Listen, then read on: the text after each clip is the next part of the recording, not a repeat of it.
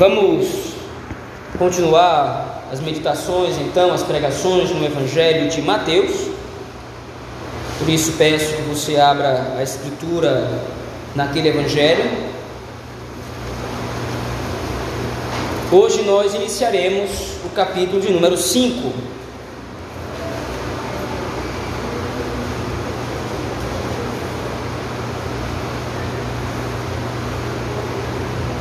Evangelho de Mateus, capítulo de número 5,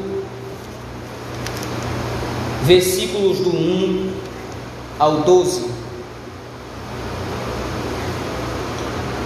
Assim diz a palavra do Senhor nosso Deus. Vendo Jesus as multidões, subiu ao monte, e como se assentasse, aproximaram-se os seus discípulos, e ele passou a ensiná-los dizendo: Bem-aventurados os humildes de espírito, porque deles é o reino dos céus. Bem-aventurados os que choram, porque serão consolados. Bem-aventurados os mansos, porque herdarão a terra. Bem-aventurados os que têm fome e sede de justiça, porque serão fartos. Bem-aventurados os misericordiosos, porque alcançarão misericórdia. Bem-aventurados os limpos de coração, porque verão a Deus. Bem-aventurados os pacificadores, porque serão chamados filhos de Deus. Bem-aventurados os perseguidos por causa da justiça, porque deles é o reino dos céus. Bem-aventurados sois quando por minha causa vos injuriarem e vos perseguirem, e mentindo disserem todo mal contra vós. Regozijai-vos e exultai porque grande é o vosso galardão nos céus, pois assim perseguiram aos profetas que viveram antes de vós.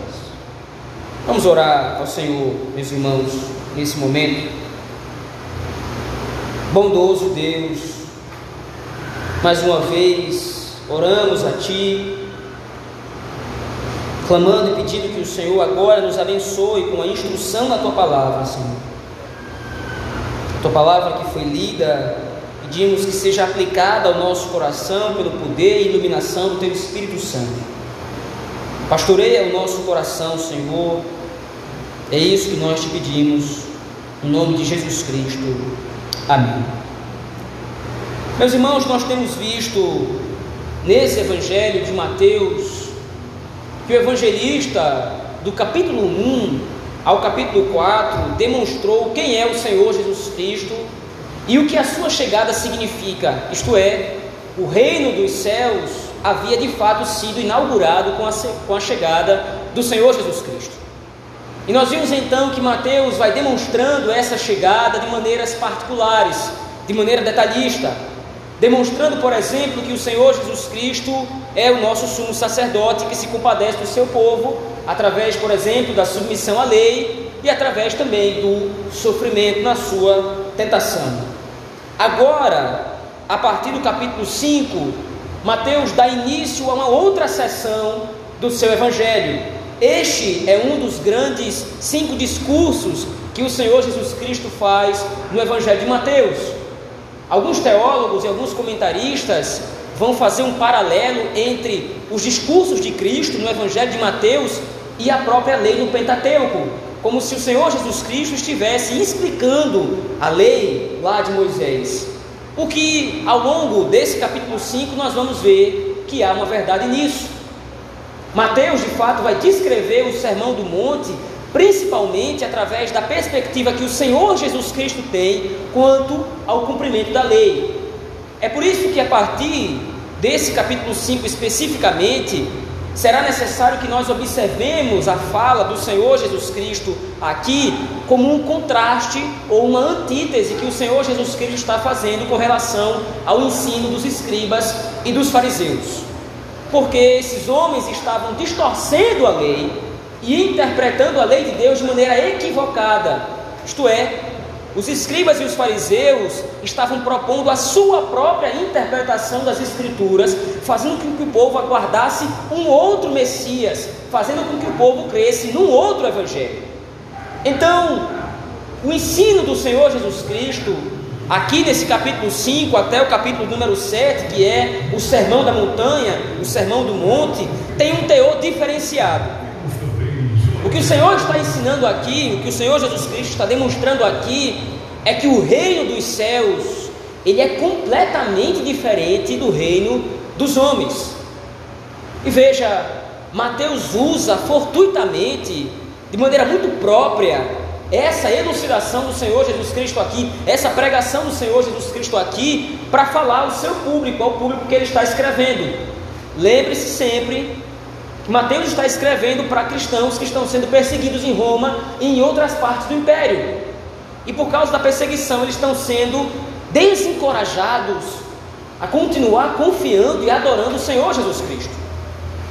Mas então Mateus apresenta a perspectiva do reino dos céus, e agora demonstrando que o reino dos céus é distinto do reino dos homens. Mas veja aí, volte seus olhos ao texto, ao versículo número 1 desse capítulo 5. O contexto em que essa pregação do Senhor Jesus Cristo vai começar é o mesmo contexto do final do capítulo 4, a partir do versículo 23. Volte seus olhos ao texto comigo lá, por favor. Versículo 23. Percorria Jesus toda a Galiléia, ensinando nas sinagogas, pregando o evangelho do reino e curando toda sorte de doenças e enfermidades entre o povo. Então, a partir do versículo 23 do capítulo 4, Mateus anuncia que o Senhor Jesus Cristo estava percorrendo as regiões da Galiléia, pregando o evangelho do reino.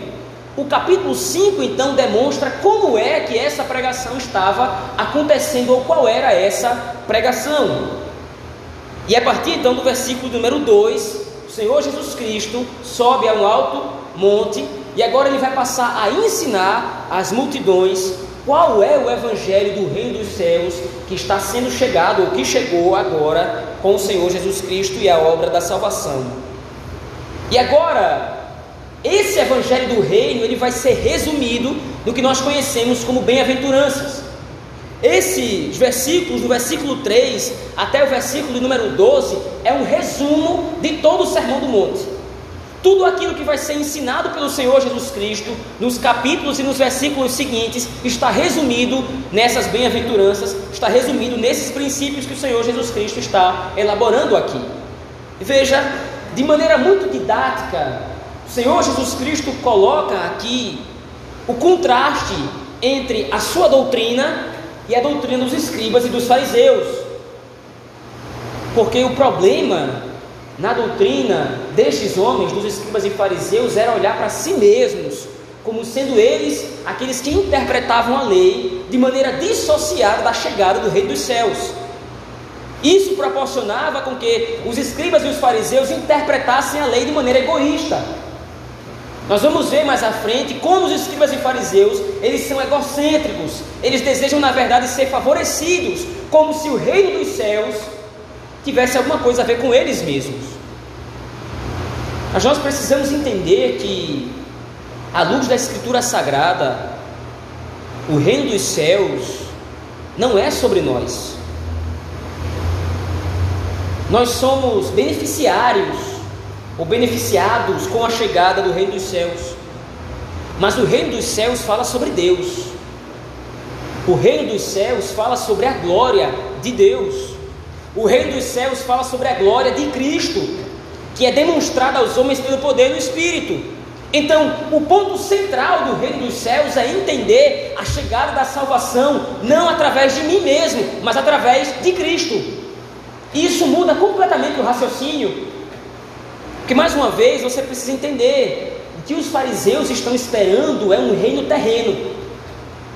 No período intertestamentário, quando Israel ficou cativa ao poder de Roma, quando Israel ficou sujeita ao poder romano, o que os escribas e os fariseus estavam esperando era um Messias que os libertasse do poder de Roma. O que os escribas e fariseus estavam esperando era um Messias que libertasse a colônia do poder romano. Mas não é isso que o Senhor Jesus Cristo vem fazer a priori ou a princípio. Que o Senhor Jesus Cristo vem fazer é o que foi dito pelo anjo a Maria. Ele vem libertar o seu povo dos seus pecados. O maior inimigo do povo de Deus é o pecado em seus corações, que corrompe os seus desejos e o afasta do Senhor. Por isso, a mensagem do Reino dos Céus agora, falada pelo Senhor Jesus Cristo, pregada pelo Senhor Jesus Cristo, é uma mensagem que confronta o coração do homem. E veja, a partir do versículo 3, como então o Senhor Jesus Cristo demonstra esse reino dos céus que havia chegado através dele, através de alguns princípios que devem ser, devem estar presentes na vida do cristão.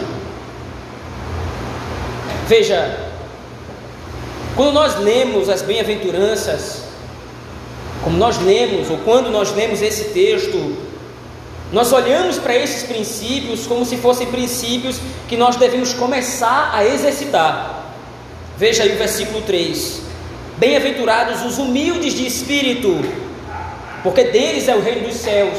Então, uma leitura descuidada desse contexto inteiro, tendo tudo isso em mente, uma leitura descuidada, de repente poderia fazer nos interpretar como se o Senhor Jesus Cristo estivesse nos convidando a sermos humildes. Mas lembre, o reino dos céus já foi inaugurado com a vinda de Cristo. E como nós vimos à luz do capítulo 4, é o Senhor Jesus Cristo quem convoca ao reino, quem chama ao reino. Nós vimos isso na narrativa anterior, no versículo número 18 até o versículo número 22, quando o Senhor Jesus Cristo, lá no capítulo 4, chama os discípulos. O chamado dos discípulos ali demonstra, como nós vimos domingo passado, o poder que Cristo tem e que é único, é exclusivo dele em chamar alguém para o reino dos céus. Então, quando Cristo prega agora as bem-aventuranças, ele não está pregando princípios para serem exercitados, ele está falando de princípios que já fazem parte do reino. Ou seja, aquele que entrou no reino dos céus, aquele que foi alvo da graça de Deus em Cristo Jesus, entrando e participando do reino dos céus, já é dessa forma. De maneira então que nós temos aqui um aferidor nós temos aqui um demonstrativo de como é um cristão. E longe de algum tipo de perspectiva perfeccionista, o que o texto está demonstrando para nós aqui é que o reino dos céus é prático. A nova vida que nós recebemos em Cristo Jesus, pelo poder do Espírito Santo, nos transforma à semelhança desses princípios aqui. E o primeiro deles é a humildade.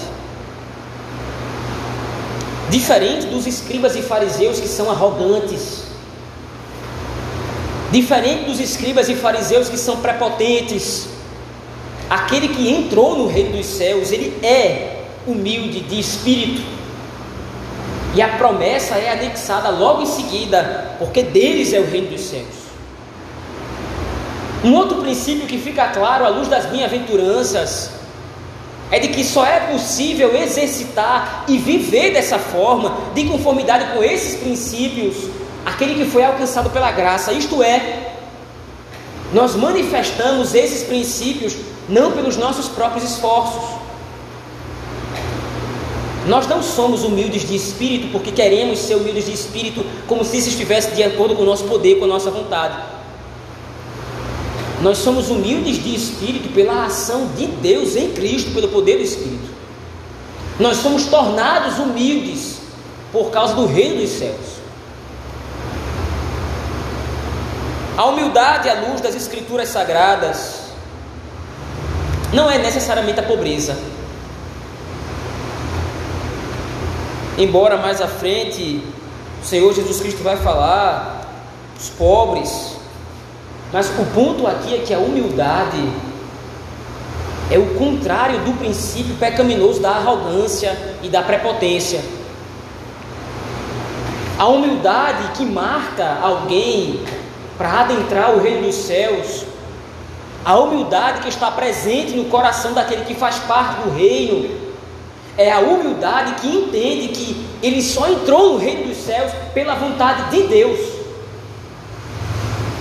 Ou seja, a humildade é o reconhecimento da nossa completa falha. A humildade é o reconhecimento da nossa pequenez. É quando o ser humano se reconhece quando, como pequeno. é quando o homem se reconhece como fraco, que então ele demonstra que entrou de fato no reino dos céus. Isso é uma mensagem confrontadora para nós. Porque o ser humano está inclinado naturalmente a achar que pode providenciar os próprios meios de salvação. Nós vimos isso no domingo passado à luz de Gênesis. Adão, quando peca, ele é completamente falto de humildade, porque ele acha que ele mesmo pode providenciar os meios para se salvar e esconder o seu pecado. A humildade de espírito, conforme registrada aqui em Mateus, é o demonstrativo claro de que nós somos beneficiados com o reino, mas nós não podemos corresponder a ele se não for pela graça do próprio Deus. Mas veja, o texto continua, versículo 4: Bem-aventurados os que choram, porque serão consolados. A partir do momento que o Senhor Jesus Cristo demonstra esses princípios do reino dos céus, o Senhor Jesus Cristo demonstra uma dinâmica interessante no Evangelho. A demonstração de que no Evangelho do reino dos céus o pouco é muito e o muito não é nada. Veja, em determinado momento, Moisés está pregando seus últimos sermões ao povo de Israel. Ele está perto de entrar na terra prometida. Moisés sabe que não vai entrar. Mas agora ele está pregando para uma geração inteira que vai usufruir dos benefícios da promessa de Deus feitas a Abraão. Mas então Moisés explica para o povo de Israel: olha, vocês vão entrar na terra prometida, não porque vocês são a maior nação, a mais poderosa, vocês não vão usufruir da terra que mana leite e mel, porque vocês são o melhor povo, porque na verdade vocês eram a menor nação, o menor dos povos, o mais pobre, mas porque Deus elegeu vocês e foi fiel à aliança que prometeu a Abraão.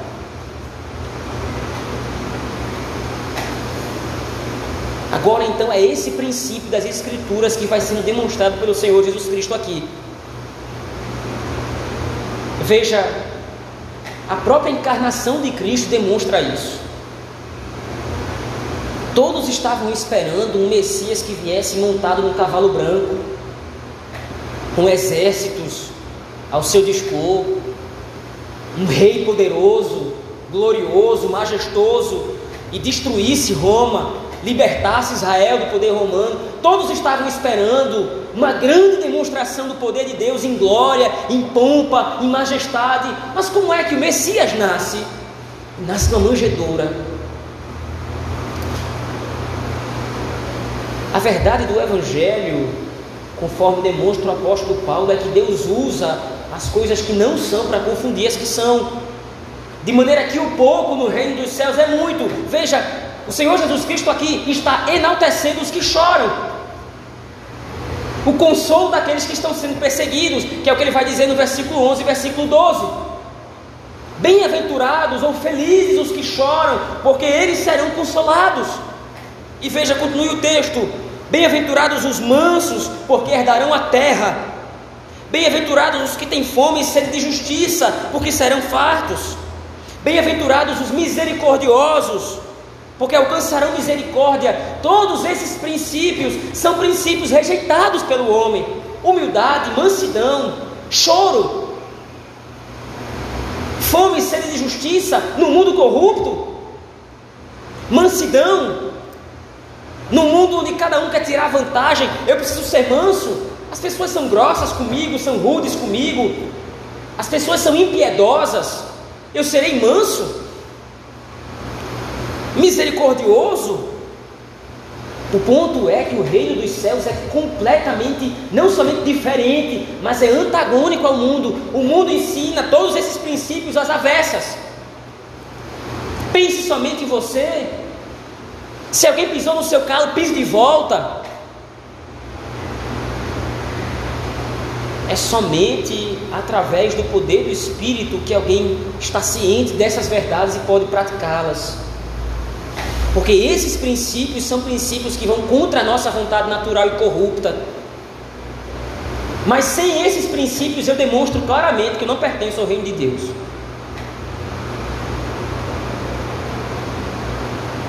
Bem-aventurados os limpos de coração, porque verão a Deus. Diz o versículo 8. A limpeza de coração nas Escrituras, e conforme demonstrada pelo Senhor Jesus Cristo aqui, não é a incorruptibilidade. A limpeza de coração aqui é agir de conformidade com a santidade do Evangelho. Veja, o ser limpo de coração não significa que nós não pecamos mais. O ser limpo de coração significa que nós nos apartamos do que é mal. O ser limpo de coração significa que nós rejeitamos toda a perspectiva mundana de corrupção, de pecado, de depravação. O ser limpo de coração significa corresponder à verdade do Evangelho em santidade e em louvor ao Senhor, nos apartando do que é pecaminoso, nos apartando da transgressão, do erro, do pecado em si. A limpeza de coração é um atributo que só pode ser manifestado por aquele que de fato adentrou o reino dos céus. Porque pelas portas do reino não entra ímpios. Pelas portas do reino não entra quem é perverso. Pelas portas do reino não entra aquele que tem o seu coração manchado. Mas aquele que foi limpo pelo sacrifício de Cristo. Versículo 9 ele continua: Bem-aventurados os pacificadores, porque serão, porque serão chamados filhos de Deus. A pacificação também, à luz da Bíblia, não é a pacificidade. E qual é a diferença aqui? O pacifista é aquele que não defende nenhuma causa com muita veemência, porque ele acha que a força não pode ser usada em momento nenhum. Não é isso que o Senhor Jesus Cristo está falando aqui. A ideia aqui é que aqueles que são agentes do reino dos céus agora são ministros da paz que receberam em Cristo.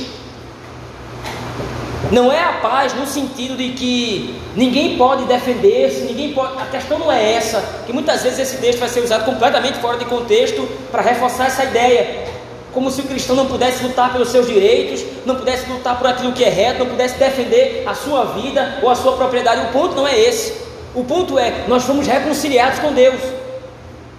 Como diz o apóstolo Paulo em Romanos, capítulo 5, versículo 1. Justificados, pois, mediante a fé, nós temos paz com Deus. Essa paz agora que faz parte daquele que vive de acordo com o reino dos céus, que vai ser demonstrada por ele. Nós somos pacificadores no sentido de que nós demonstramos que somente em Cristo e somente no reino dos céus é que pode haver verdadeira paz. A paz não pode ser obtida através dos esforços humanos, a verdadeira paz não pode ser obtida através do trabalho dos homens, porque o homem tem no seu coração a semente da guerra, a semente do conflito. Mas se a paz vem através de Cristo,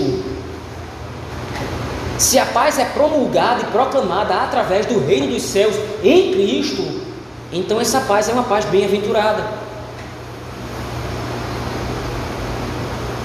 E veja, Viver em paz, de acordo com o Evangelho, não é ser isento de guerra ou de conflito. Não é porque você agora vive em paz com Deus você não precisa agora se preocupar com nada, porque você vai viver uma vida tranquila. O ponto não é esse. O ponto é a paz que Deus nos oferece, nos transforma em pessoas pacificadoras. Nós vivemos em paz. a tranquilidade em meio ao conflito, a tranquilidade em meio à tribulação, em meio à angústia. É essa paz que o Espírito nos confere, porque nós entramos no reino dos céus.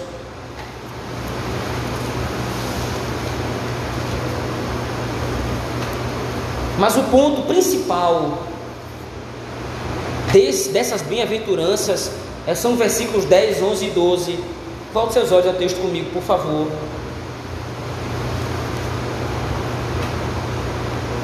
Esses versículos 10, 11 e 12 são a explicação de todas as bem-aventuranças anteriores. Porque é a única bem-aventurança, esse versículo 10 e o 11 são as únicas bem-aventuranças que são explicadas pelo Senhor Jesus Cristo lá no versículo 12. Então, por causa dessa explicação adicional que aparece no versículo 12, essas bem-aventuranças, a do versículo 10 e a do versículo 11, são o resumo de todas elas. E qual é o ponto aqui? Se vocês viverem de acordo com o reino dos céus, através dessas bem-aventuranças, vocês inevitavelmente vão ser perseguidos.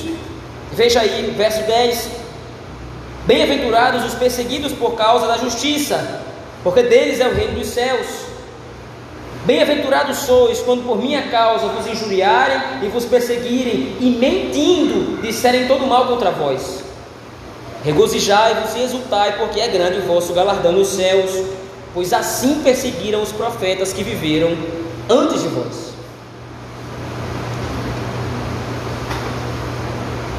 Mateus está falando para crentes que já estavam sendo perseguidos. E o que Mateus está demonstrando é a perseguição que vocês estão sofrendo é natural. Vocês são misericordiosos, vocês têm chorado, vocês são pacificadores, vocês têm o coração limpo. Por causa de tudo isso, vocês vão ser perseguidos. Porque agora vocês vivem de acordo não com o reino dos homens. Vocês não se ajoelham diante de César, vocês adoram a Cristo. Vocês não vivem de acordo com os preceitos do mundo, vocês vivem de acordo com os preceitos da Escritura Sagrada, com os preceitos de Cristo. Vocês não vivem de acordo com as leis romanas, vocês vivem de acordo com o reino dos céus, com as leis do Senhor. E o mundo é contra isso, o, inimigo, o mundo é inimigo disso. E por causa disso vocês serão perseguidos. O fruto ou a razão de toda a perseguição que os crentes estavam enfrentando naquele, naquela época, naquele período, era muito simples. Eles não pertenciam a esse mundo. Não é preciso ir muito além para ver o quanto esse texto se identifica conosco fala ao nosso coração.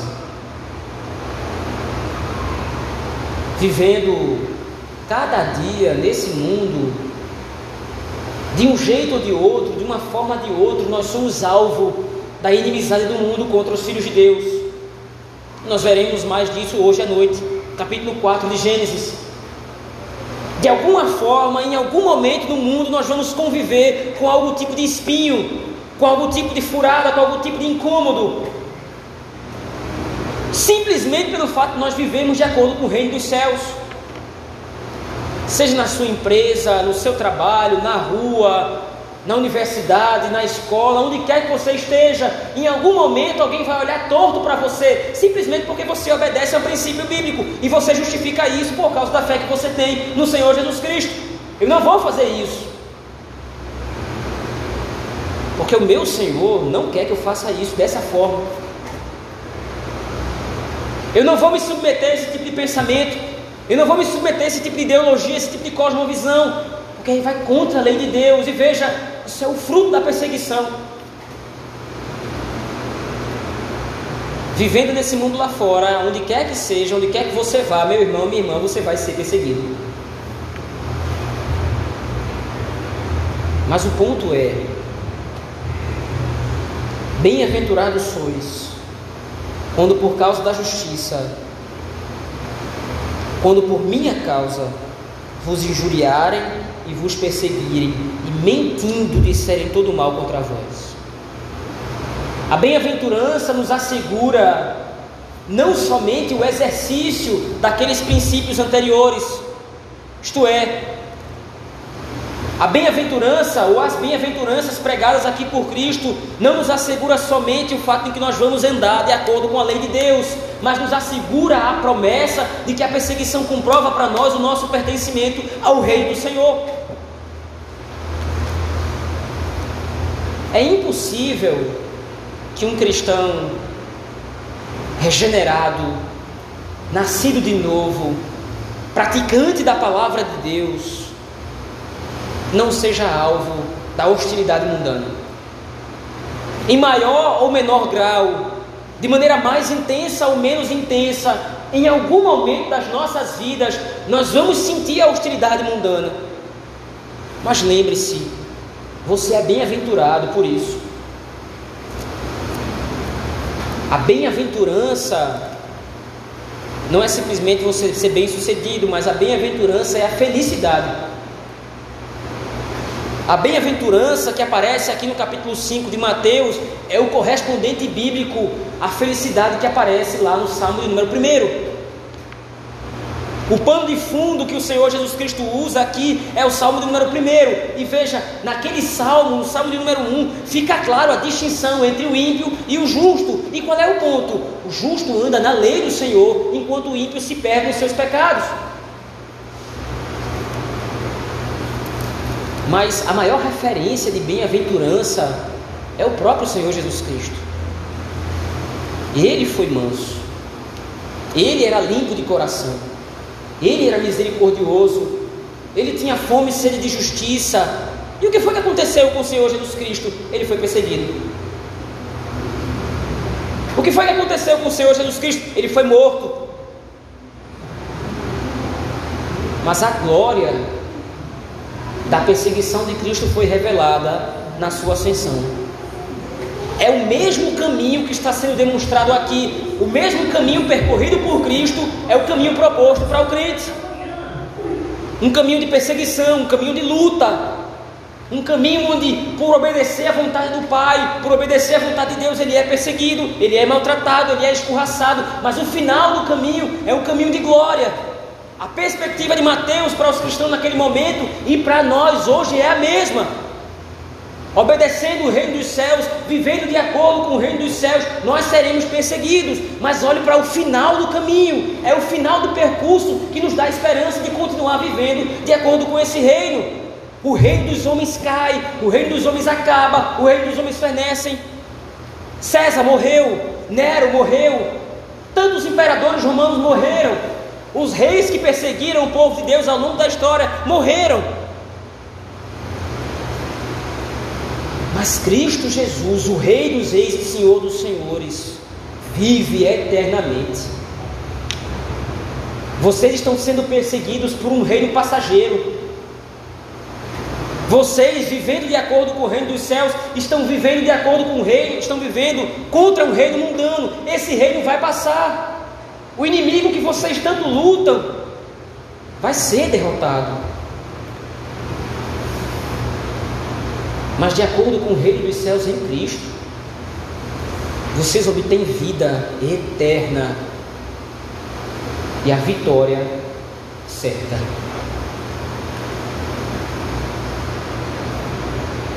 À luz desse texto, meus irmãos, nós percebemos que o reino dos céus, através dessas bem-aventuranças, não é formado por um código moral bonito.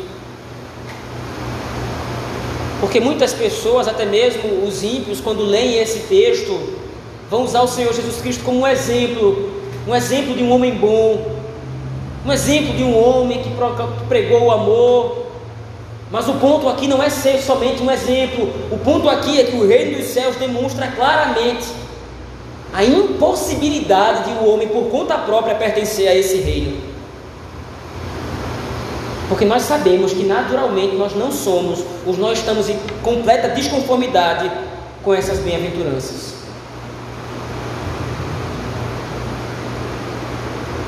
Mas as bem-aventuranças também demonstram uma realidade superior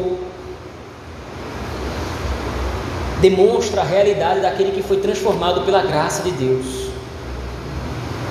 Demonstra a realidade daquele que foi transformado de acordo com o poder do Espírito Santo para uma maneira de vida renovada, para um modo de viver diferenciado, completamente distante, completamente diferente do mundano. Mas ainda gostaria de sugerir algumas duas outras aplicações que nós podemos extrair desse texto. O mundo dos homens está construído de acordo com uma ética falida. O mundo dos homens está construído de acordo com uma ética imoral. Porque de repente você pode viver de acordo com as leis dos homens. Mas a lei dos homens ela é corrupta. A mesma lei que de repente favorece um está contra o outro. Nós temos o exemplo clássico disso, o STF está aí para demonstrar essa realidade para quem quiser ver. A lei pode ser, a lei dos homens pode ser mexida, pode ser deturpada a fim de agradar este interesse, desagradar o outro. Mas a lei de Deus não. Nós precisamos entender que as nossas melhores obras são como trapos de imundície perante Deus. É o que diz o texto de Isaías 64, 6. Se fosse possível que alguém comparecesse diante de Deus com as suas obras, seria expulso da presença do Senhor. Que as nossas obras em nós mesmos não valem absolutamente nada. Então, viver de maneira legalista não vai lograr para nós o reino dos céus. Viver de maneira arbitrária não vai lograr para nós o reino dos céus.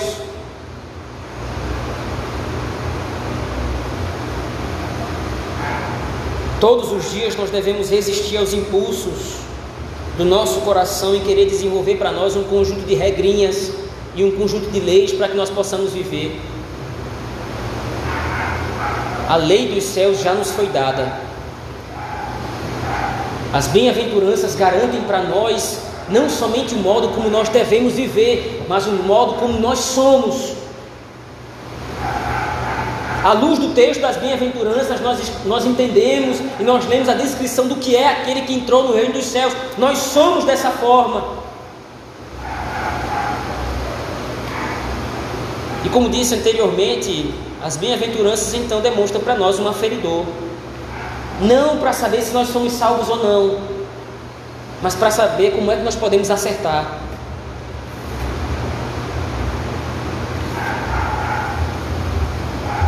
Em segundo lugar, as bem-aventuranças fazem parte da nova natureza em Cristo Jesus. Portanto, como disse antes, elas já devem estar presentes nas nossas vidas. Não existe lugar no reino dos céus para arrogantes. Não existe lugar no reino dos céus para insensíveis e rudes.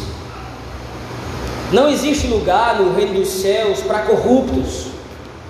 Não existe lugar no reino dos céus para pecadores contumazes de coração obstinado. Não existe lugar no reino dos céus para belicosos. Diante disso, alguém poderia perguntar: bom, se não existe lugar no reino dos céus para nada disso, não existe lugar no reino dos céus para mim. Quem é que vai entrar no reino dos céus então? Aquele que sabe lidar, aquele que sabe que por conta própria tudo o que lhe era devido era condenação eterna, como pagamento por causa dos seus pecados, e por causa disso então ele é humilde, como diz o versículo 3. E porque essa pessoa é humilde, chora por causa dos seus pecados, reconhecendo que é miserável pecador, mas ele é consolado pela graça de Deus em Cristo Jesus, que o tornou alvo do amor do Pai em Cristo Jesus, seu Filho. Por causa disso, ele é manso, de acordo com o versículo 4, pois sabe que jamais poderia se orgulhar de algo que lhe foi dado gratuitamente. Aquele que luta para que os princípios do reino sejam estabelecidos tem fome e sede de justiça mas ele é sempre misericordioso, porque se lembra que a seu favor também foi usado misericórdia, como diz o versículo 7. Como resultado de tudo isso, busca viver de acordo com a lei de Deus. As bem-aventuranças não somente são possíveis, mas são nosso dever viver de acordo com ela. É através dessas bem-aventuranças que nós glorificamos ao nome do Senhor, nosso Deus. Em último lugar, em terceiro e último lugar, vivendo dessa forma, vivendo de conformidade com as bem-aventuranças, vivendo de conformidade com a lei do Senhor, não espere outra coisa senão a perseguição. Quem lhe abençoa nessa vida é Deus. Quem lhe dá graça nessa vida é Deus mas dos homens lá fora só espere a perseguição. Porque vivendo agora de acordo com a ética do reino dos céus, você está demonstrando inevitavelmente, está desmascarando inevitavelmente a farsa que os homens vivem lá fora.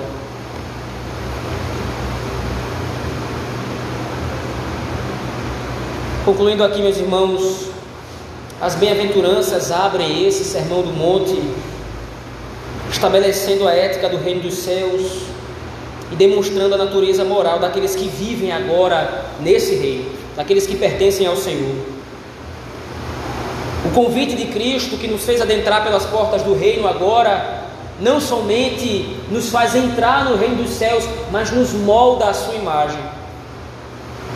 Todos os dias nós somos então pouco a pouco esculpidos para nos parecermos com Cristo Jesus, aquele que é o nosso referencial e aquele que é o nosso Rei eterno. Vamos orar ao Senhor nesse momento.